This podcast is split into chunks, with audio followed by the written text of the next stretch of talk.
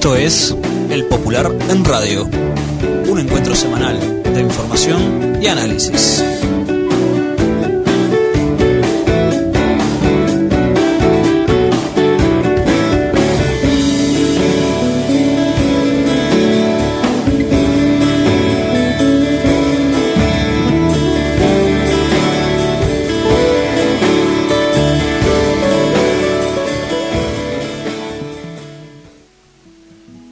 Buenos días a todas y todos. Esta es una nueva edición del Popular en Radio, un espacio de comunicación con los comunistas, los frente amplistas, los militantes sindicales y sociales y con todos los hombres y mujeres interesados en la política y en profundizar el proceso de cambios en nuestro país. Agradecemos todos los mensajes recibidos por mail, por teléfono y personalmente. Esto es El Popular en Radio. Como todos los martes y los viernes al mediodía, aquí el Popular en Radio, lo saluda Gabriel Mazarovich, todos los martes y viernes a las 12, aquí por CX30 Radio Nacional, 1130 AM, por la web de radionacional.com.uy.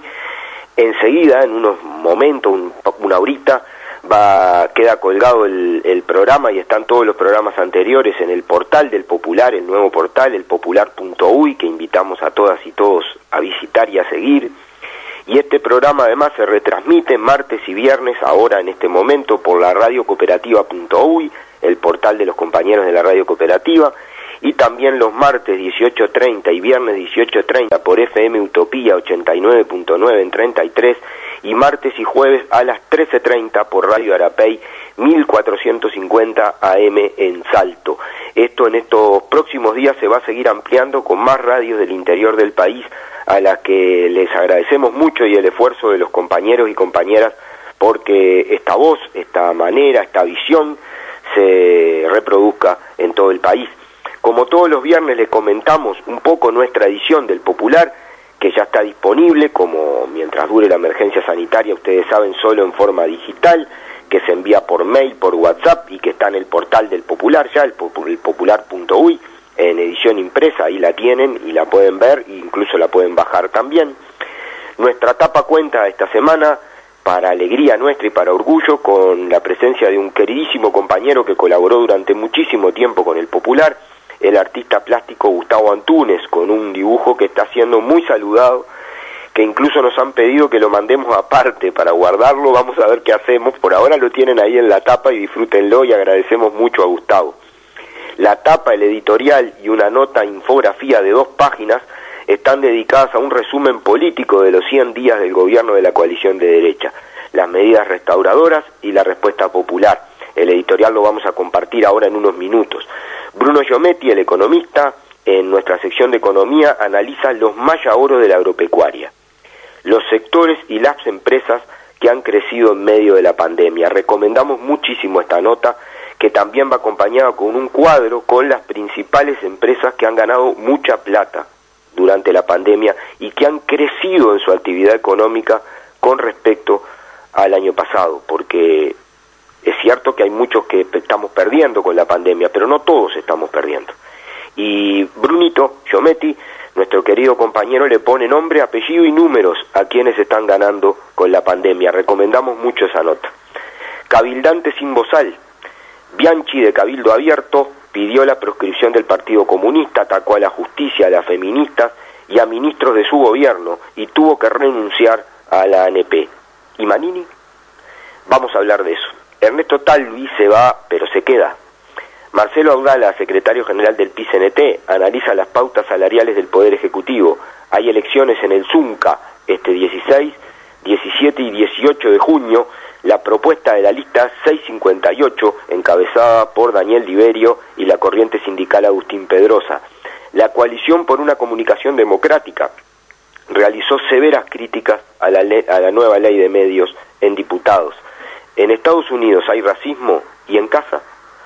Una interesante nota de Verónica Pellejero, la recomendamos. Nuevas revelaciones del esquema de espionaje de Mauricio Macri. Periodistas y aliados políticos espiados con cámaras, seguimientos e intervenciones de sus celulares. Conferencia entre varios partidos comunistas de América Latina y el Partido Comunista de China, con la participación del PSU. En aportes la despedida Macunaíma, un nuevo aniversario de Marcos Velázquez, Benidetti y el Día del Patrimonio, la polémica que se ha generado. Todo eso y algunas cosas más están en esta edición del Popular a la que recomendamos mucho que accedan a ella, ya sea a través del mail, a través del WhatsApp y también a través de nuestro portal, el popular.uy, donde la pueden leer en una presentación muy linda que han colocado los compañeros del portal y también la pueden descargar desde allí para su computadora o para donde la quieran ver. Ahora vamos a compartir en la voz de Victoria Alfaro el editorial de esta edición del Popular.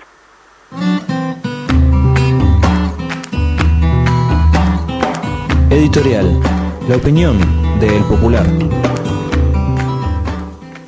Editorial de la edición 506. 100 días. Se cumplieron 100 días del gobierno de la coalición de derecha. Es cierto que la pandemia ha marcado este periodo, pero también lo es que ha pasado mucho más que el COVID-19.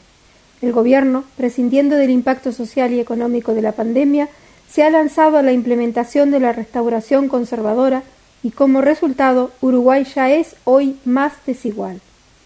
Las clases dominantes, con la victoria electoral, con un gobierno con gran peso del agronegocio y el capital financiero, de los sectores más neoliberales de los partidos tradicionales y un peso inédito de la ultraderecha, con componentes de rasgos fascistas, han concentrado todo el poder al que siempre tuvieron los medios de producción, la tierra, el capitán financiero y la mayoría de los medios de comunicación, le agregaron la administración del Estado. Todo ese poder concentrado ha sido puesto al servicio de reformatear al Uruguay en un sentido conservador. El impacto es tremendo. Más desempleo, más pobreza, caída del salario y más concentración de la riqueza. Las clases dominantes construyen hegemonía todos los días y han instalado dos conceptos centrales. Los gobiernos del Frente Amplio fracasaron y la coalición de derecha está haciendo las cosas bien. La realidad no importa, los datos que de esta emergen tampoco. El relato sustituye la realidad e incluso niega y destruye los datos. Eso ha sido enfrentado a pesar de la pandemia con propuestas, movilización y lucha. Han sido cien días con el gobierno con la marcha traspuesta y también 100 días de respuesta popular organizada y movilizada.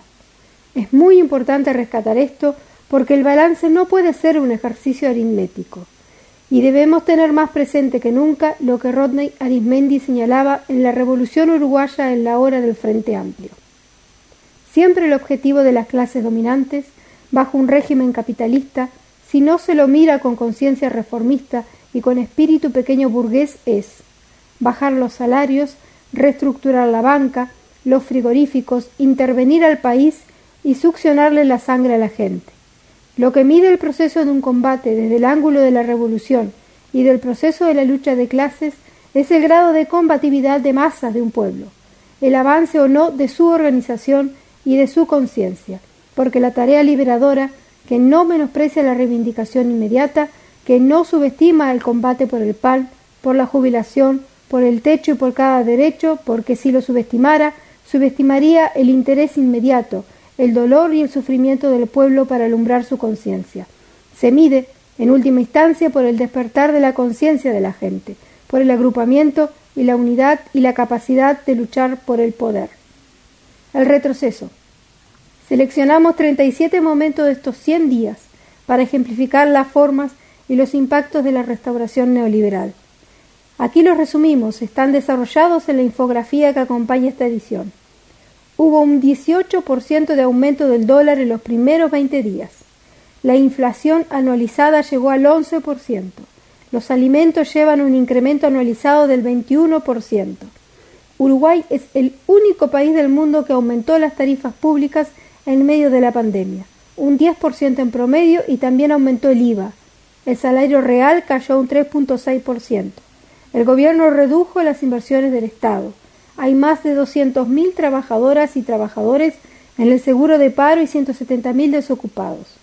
Según el Instituto de Economía de la Universidad de la República, Uruguay tiene 100.000 pobres más.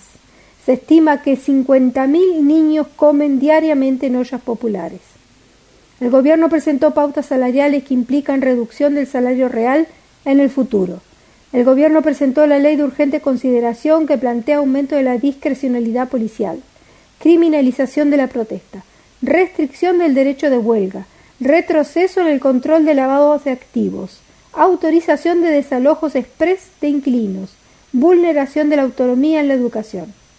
Presentó también una nueva ley de medios, concentradora, privatizadora, que restituye privilegios, elimina el control social y golpea ante él.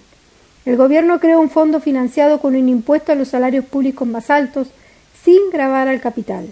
Las patronales del agro afirmaron que aportarían 100 millones de dólares cuando en realidad hablaban de devoluciones y exoneraciones de impuestos.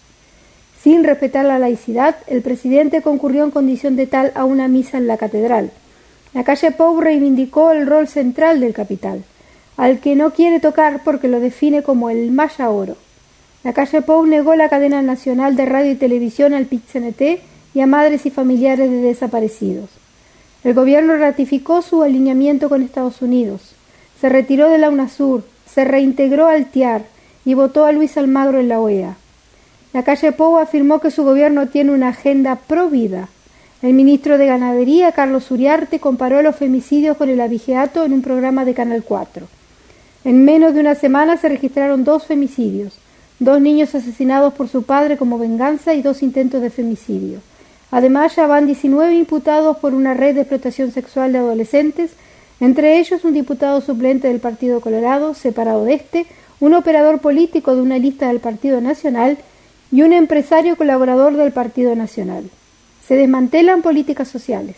El presidente de la Cámara de Diputados, el nacionalista Martín Lema, interrumpe el uso de la palabra a dos legisladoras frente amplistas, Verónica Mato y Susana Pereira, que hablaban de la violencia contra las mujeres.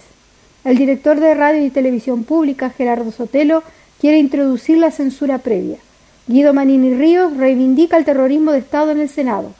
Ante el asesinato de tres infantes de Marina, Julio María Sanguinetti dice que le recuerdan a 1972.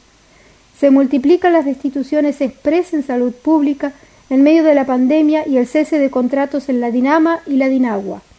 Se provoca una crisis en Antel descabezando al directorio. Varios escándalos públicos involucran a jerarcas que son respaldados. La pareja del ministro de Educación y Cultura es detenida cuando viajaba a Buenos Aires por estar requerida en un caso de lavado de dinero en Panamá. El director de la Corporación Nacional para el Desarrollo es obligado a renunciar porque contrató a su pareja y montó una oficina para su empresa dentro de la corporación. Aston Bianchi, de Cabildo Abierto, recién designado a la ANP, debe renunciar tras divulgarse que pidió proscribir al PSU, insultó a la justicia, a varios ministros, a las feministas y defendió la tortura. Ernesto Talvi anunció que dejará la Cancillería apenas 100 días después de asumir. La respuesta popular. Todo lo anterior marcó la realidad nacional, pero también es parte de ella la respuesta popular. Elegimos 22 momentos para ejemplificarla. El 8 de marzo hubo una gigantesca manifestación por el Día Internacional de la Mujer en Montevideo y en más de 20 ciudades. El PIC-CNT, la FUS, la Federación de Salud Pública y el Sindicato Médico de Uruguay consiguen un protocolo de seguridad para enfrentar la pandemia. La Intersocial propone una plataforma de 11 puntos para enfrentar el impacto de la pandemia, destacan la convocatoria un diálogo nacional y la renta mínima de emergencia. Se realiza un caceroleo respaldado el reclamo. Las intendencias frente amplistas y las decenas de municipios conducidos por la coalición de izquierda despliegan una política muy diferente a la del Gobierno nacional. El Frente Amplio mantiene el funcionamiento de sus organismos de dirección y de un importante número de comités de base. Lo mismo hace el PIC-CNT, el ZUNCA logra una licencia especial y medidas de apoyo económico para proteger la salud de 40.000 trabajadores y sus familias. Ante el anuncio del Gobierno de retomar las actividades en la construcción y las escuelas rurales, el ZUNCA y los sindicatos de la educación obligan a negociar condiciones de seguridad. Sindicatos denuncian que patronales aprovechan la pandemia para despedir y enviar al seguro de paro arbitrariamente. Decenas de centros de trabajo tienen conflictos. El Frente Amplio propone un conjunto de medidas para enfrentar el impacto económico y social de la pandemia y plantea un diálogo nacional. La Universidad de la República alerta sobre los impactos de la pandemia y propone soluciones se realiza el 48 aniversario del asesinato de los ocho obreros comunistas en la seccional 20. Un gigantesco primero de mayo, tres enormes caravanas en Montevideo y más de 30 actividades en todo el país. El PIC-CNT, organizaciones populares y barriales ponen en marcha más de 800 ollas populares en todo el país. El Frente Amplio presenta siete proyectos de ley y cinco minutos de comunicación al Poder Ejecutivo.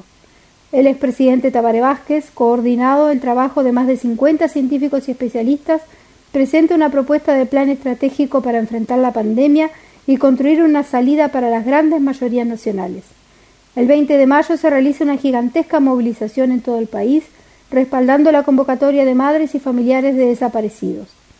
La Mesa Sindical Coordinadora de Entes presenta una propuesta de establecer una canasta básica de servicios públicos.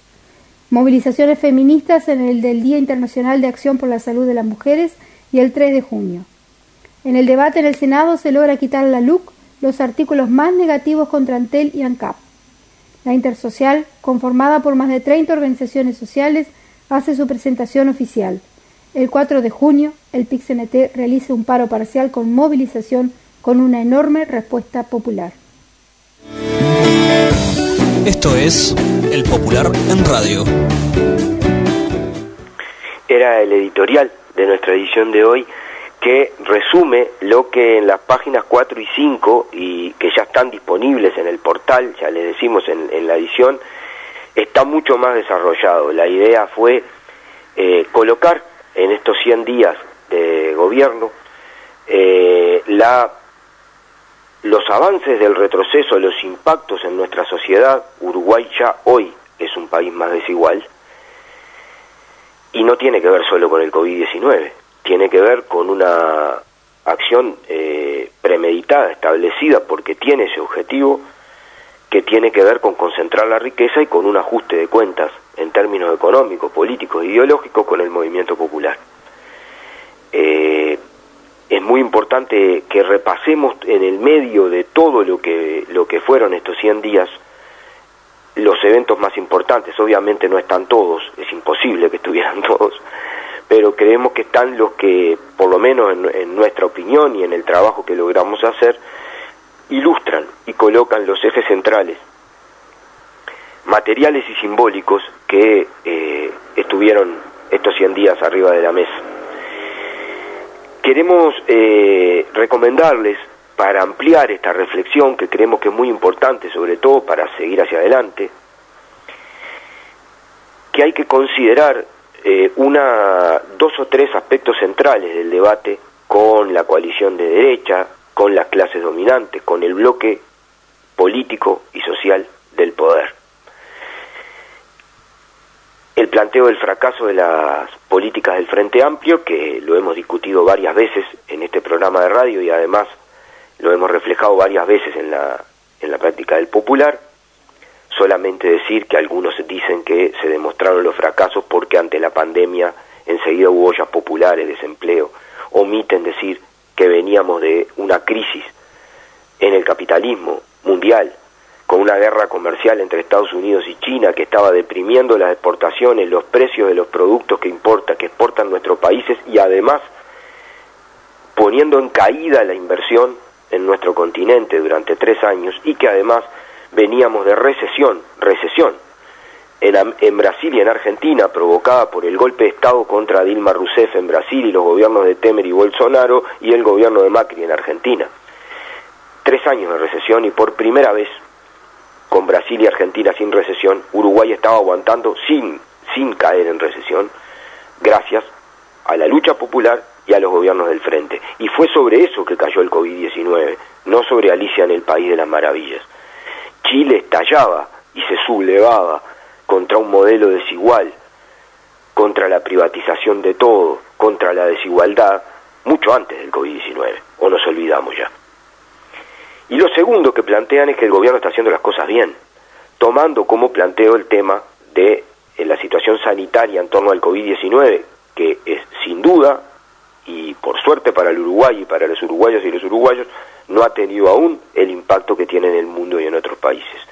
Pero sucede que si uno repasa todo lo que ocurrió y todo lo que se hizo, eh, está bastante tirado de los pelos decir que se están haciendo las cosas bien, cuando tenemos 100.000 pobres más, 200.000 trabajadores en el seguro de paro, 170.000 desocupados, cae el salario real y todo eso ocurre porque se deja subir al dólar, se dispara la inflación, los alimentos aumentan un 21% sin que se haga nada y además de todo eso aumenta las tarifas públicas en el único lugar del mundo que aumentan.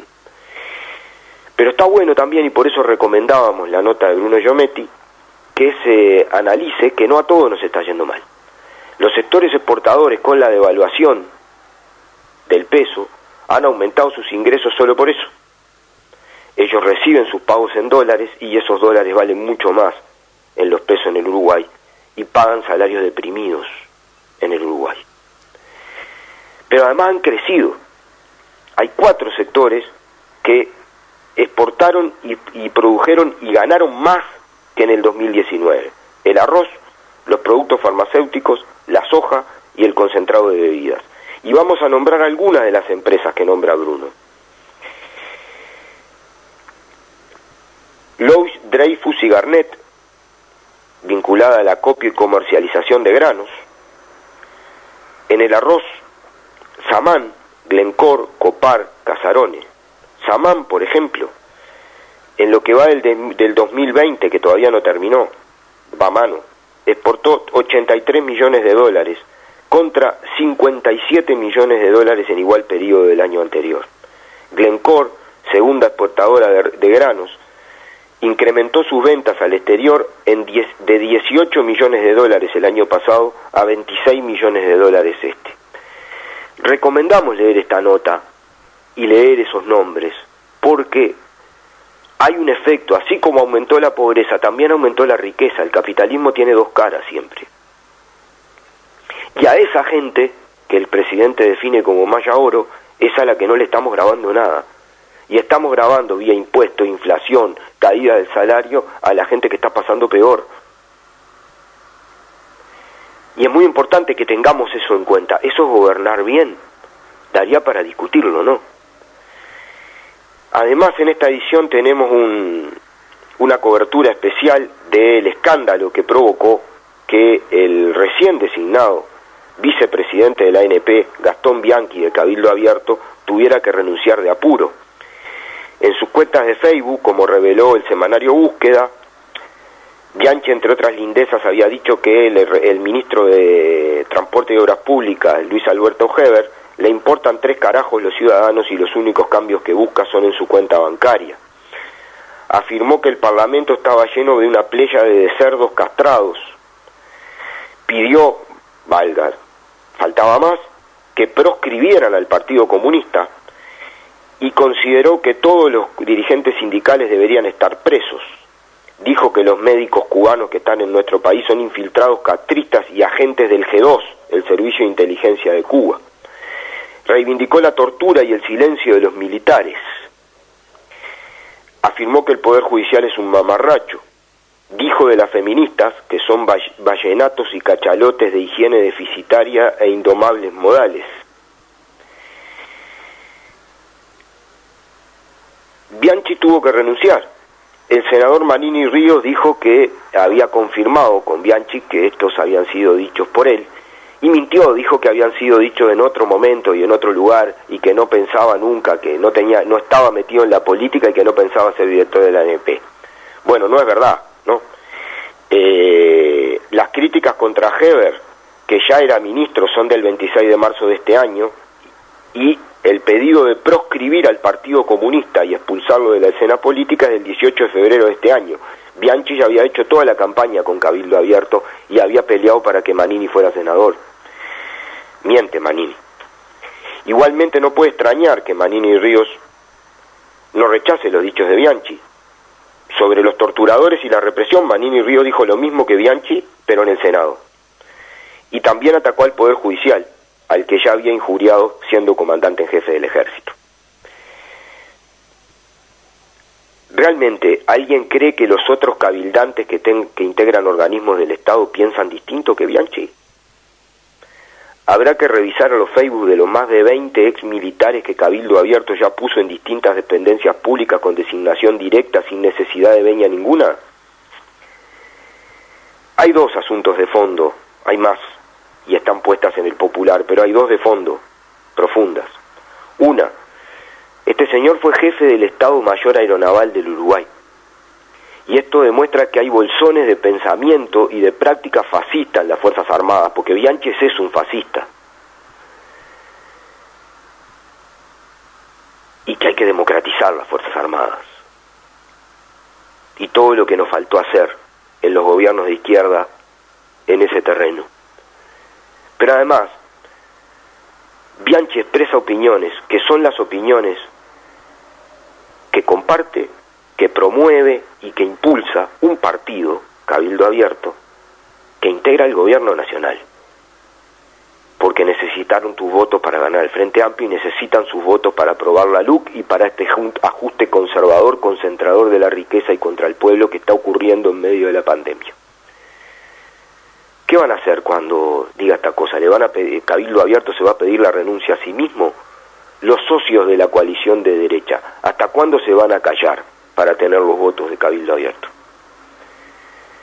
Son preguntas muy interesantes que están en la reflexión y que se unen a todo este combate contra el ajuste neoliberal que tiene que ver sobre todo con la defensa estratégica de la unidad de las herramientas populares, levantar una perspectiva transformadora y acumular fuerzas para el pueblo, aún en esta situación.